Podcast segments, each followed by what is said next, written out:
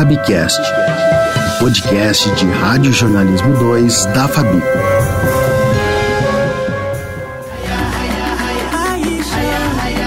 Seja bem-vindo ao FabCast, o podcast de Rádio Jornalismo 2 da Fabico. Eu sou Caroline Guarnieri. E eu sou Gabriela Ferreira. Este é o terceiro e último episódio da nossa série sobre a Copa do Catar, a geopolítica do esporte. Vamos abordar as questões de direitos humanos envolvidos na realização da Copa. Para isso, conversamos com Natasha Klein, graduada em Relações Internacionais pela URGS, e José Alberto Andrade, repórter da Rádio Gaúcha.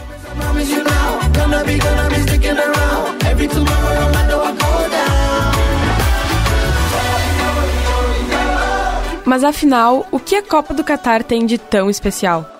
E por que a pauta dos direitos humanos está sendo tão debatida quando falamos dessa edição?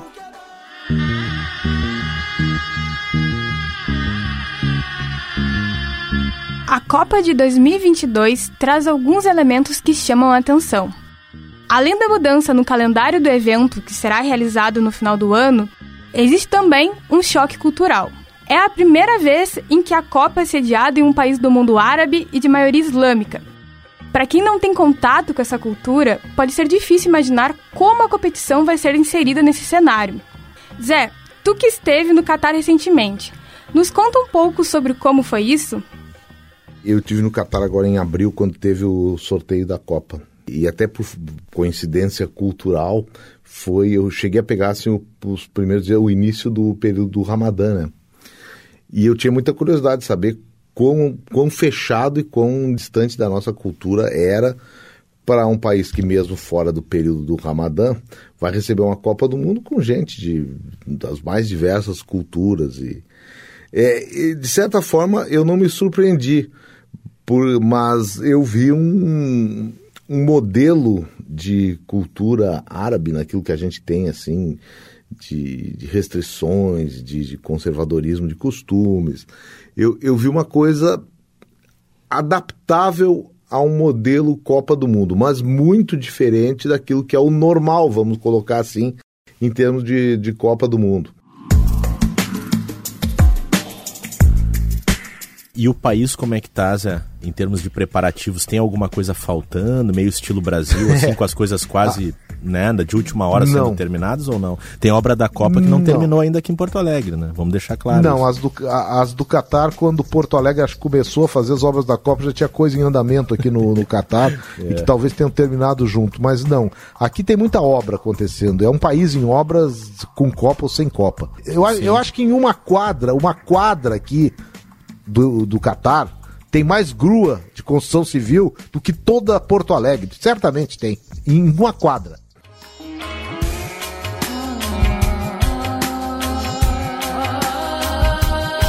Nesse período de quase 12 anos, desde que o Qatar foi revelado como sede, muito se falou sobre a responsabilidade social da FIFA nessa escolha. Tem muita gente preocupada com os direitos das mulheres e da comunidade LGBT, além das denúncias por parte de órgãos internacionais sobre centenas de trabalhadores que morreram devido às condições extremas de trabalho. O termo sport washing também começou a aparecer bastante. Natasha, o teu TCC abordou bastante esse assunto. Nos explica um pouco mais sobre isso. Quando a gente pensa em Catar, monarquias uh, do Golfo, né? Mundo árabe em geral, assim, os estereótipos vêm à mente. A gente pensa direto em petróleo, em deserto, em opressão às mulheres, opressão às liberdades individuais.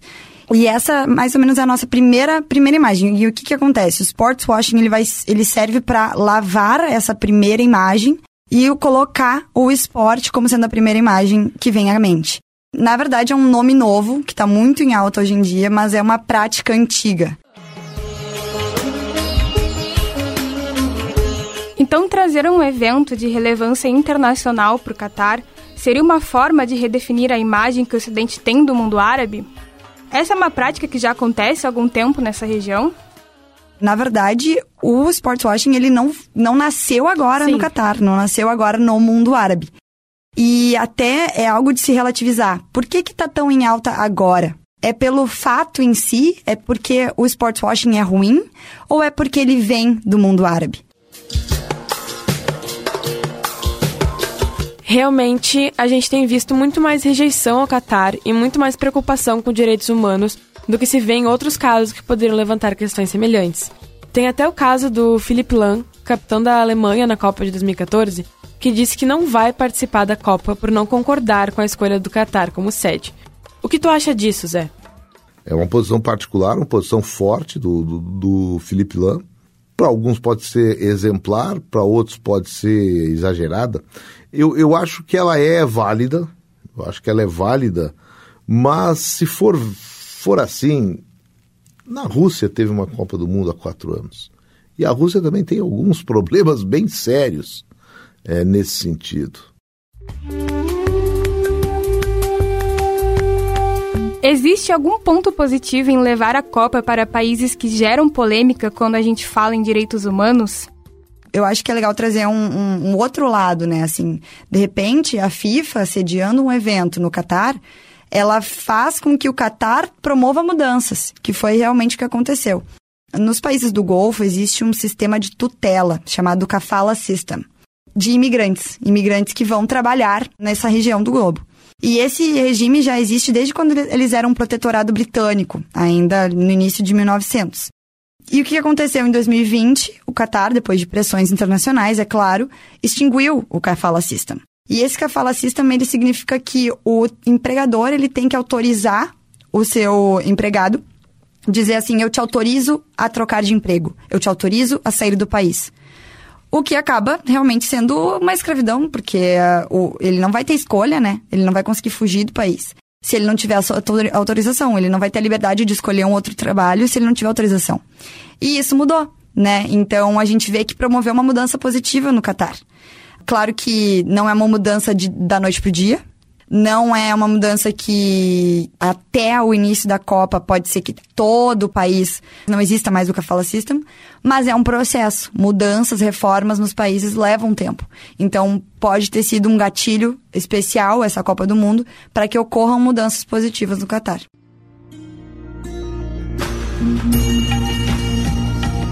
Essa questão do Kafala System e da precariedade nas condições de trabalho é bem importante. No ano passado, o jornal The Guardian identificou pelo menos 6.500 óbitos de imigrantes em função das condições de trabalho. O governo do Catar afirma que esse número é bastante exagerado e atribui muitas dessas mortes a causas naturais. Por que a FIFA manteve a Copa no Catar em meio a tantas polêmicas? Eu acho que tem a ver com o dinheiro. É dinheiro. É questão de busca de mercado e o mercado asiático naquela região ali ele é muito forte. Ele há pouco eu citei os campeonatos mundiais interclubes já vêm sendo disputados nos Emirados Árabes há bastante tempo. É, existe vistas grossas assim em relação a países como a Arábia Saudita, é, que tem um regime forte e até uma um, um tolimento de costumes e uma lei muito mais rígida do ponto de vista de direitos humanos. Voltando então para a questão da novidade de fazer a Copa fora do eixo cultural que a gente já está acostumado. O que a gente pode esperar de diferente? A coisa que eu mais tenho curiosidade de ver, talvez seja menos a intolerância com, com a mulher, com, com LGBT, é uma coisa, coisa de comportamento. Como uma Copa do Mundo vai conviver num país onde é proibido beber em público? Essa é a minha dúvida sabe? Para quem viu em Porto Alegre, por exemplo, os holandeses na Copa do Mundo fazendo a festa aquele do caminho do gol, em que eu não estou falando aqui de bêbados, não, não estou falando aqui de distúrbios, não, estou falando em consumo normal de álcool, ficar no não tem bar no Catar. Não tem o bar da esquina, aquele bar que tu fica sentado na mesa, ou o bar do aqui do Bonfim, da, não tem isso. Ou se tem, tem até tem, mas tu não pode beber. Tem que beber suco, refrigerante, não, não, tem bebida alcoólica. E isso aí foge muito daquilo que é o padrão de uma competição que, entre outras coisas, tem um patrocínio oficial que é de uma cervejaria. Então, o, o confinamento das pessoas que bebem álcool. E na Copa do Mundo do Catar, os estádios de futebol não deverão ter bebidas alcoólicas durante os jogos. Segundo fontes ouvidas pela agência Reuters, a venda de cerveja deve ser permitida apenas antes e depois de algumas partidas do torneio. O Mundial deste ano é o primeiro a ser realizado num país muçulmano que tem um controle muito rígido em relação ao consumo de bebidas alcoólicas. A questão ainda é discutida pelos organizadores do evento.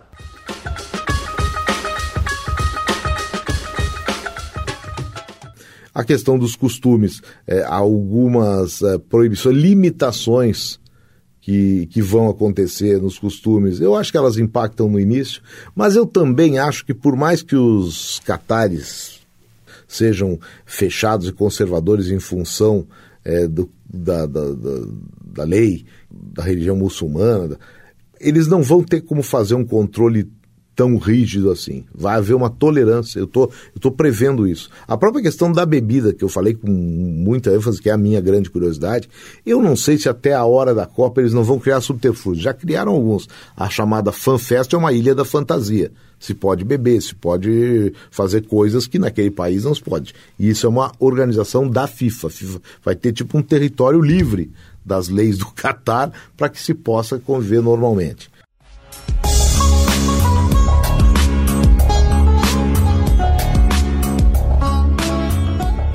E outra questão, o Catar é um país que tem muitos migrantes internacionais. Tem uma população internacional muito grande. Os números de análise de alguns anos atrás mostram que ao redor de 75% da população residente do Catar não é nacional catari. Então a gente vê, ah, 25% é catari, 75% é de fora. Há muitas pessoas do, do próprio mundo árabe, muitos islâmicos também, que migraram para lá, mas há muita gente de fora, gente que já está trabalhando na Copa do Mundo há mais de ano, que é brasileiro, que é americano, que é francês, que é chinês e que já está vivendo lá, entendeu? E já tem uma miscigenação cultural e étnica. Então, eu acho que a tendência é cada vez mais, principalmente nos dias da Copa. Então vai ter um fluxo de, de, muita, muita gente circulando por lá. O Qatar já está acostumado com isso, as pessoas que moram lá já estão acostumadas a circular com outras pessoas de outras origens. Então, talvez não seja tanto esse bicho de sete cabeças que, que tem gente, inclusive eu, que tem um medo, um certo medo de como será a vida lá.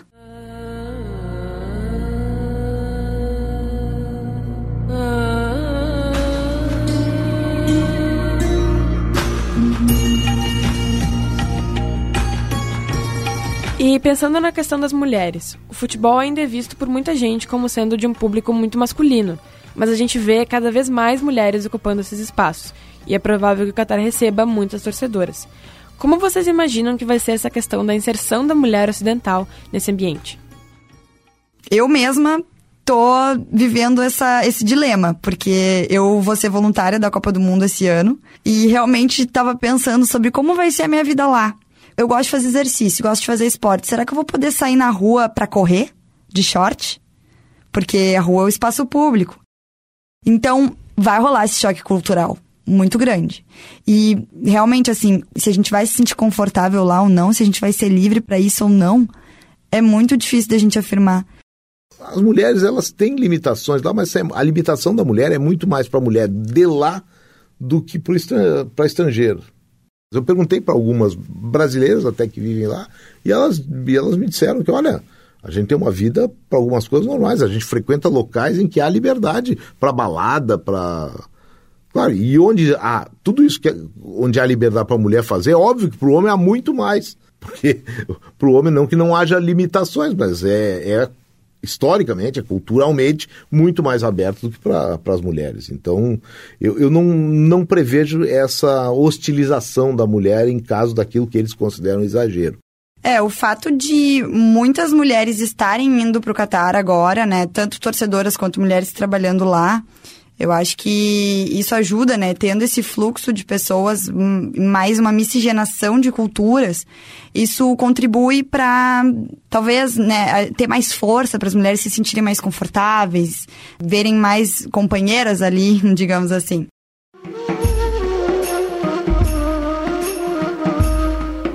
A gente também precisa ter consciência de que o próprio conceito de direitos humanos é uma concepção ocidental, criada com base no que culturalmente para nós é certo ou errado. E mesmo assim, o Ocidente também viola esses direitos. quantos países europeus ainda têm colônias e ninguém fala sobre isso? E como que podemos julgar o outro considerando que existe essa visão parcial? É muito difícil a gente aqui, brasileiras, ocidentais, falarmos com propriedade e apontarmos que é certo que é errado naquela realidade. Porque é uma história, um desenvolvimento histórico totalmente diferente. Tem religião envolvida. Então, assim, a questão do feminismo árabe, ela é, ela é muito delicada da gente, de nós mulheres daqui do Brasil, falarmos sobre. A gente tem que relativizar muito, a gente tem que ver quais que são as prioridades delas, na realidade delas. A gente não pode impor a que a nossa liberdade seja a mesma liberdade que elas queiram.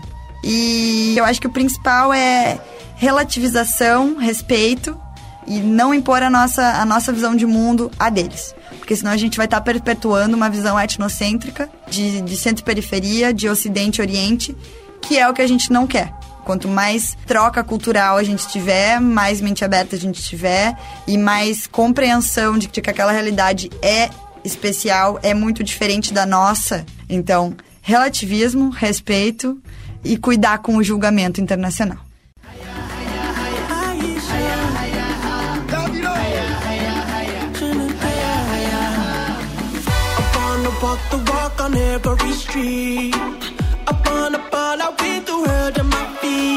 E é assim que a gente encerra mais uma temporada do Fabcast, um podcast da disciplina de Rádio Jornalismo 2 da Fabico. Este episódio foi produzido por Ana Julia Zanotto, Bárbara Niedermayer, Caroline Gornieri, Esther Bertossi, Gabriela Ferreira, Lise Moreira, Lucas Vidal e Mariana Marciai. Assistência da professora Cida Golim e na técnica Neudimar da Rocha. Roteiro de Lise Moreira e Mariana Marciai e apresentação de Caroline Guarnieri e Gabriela Ferreira.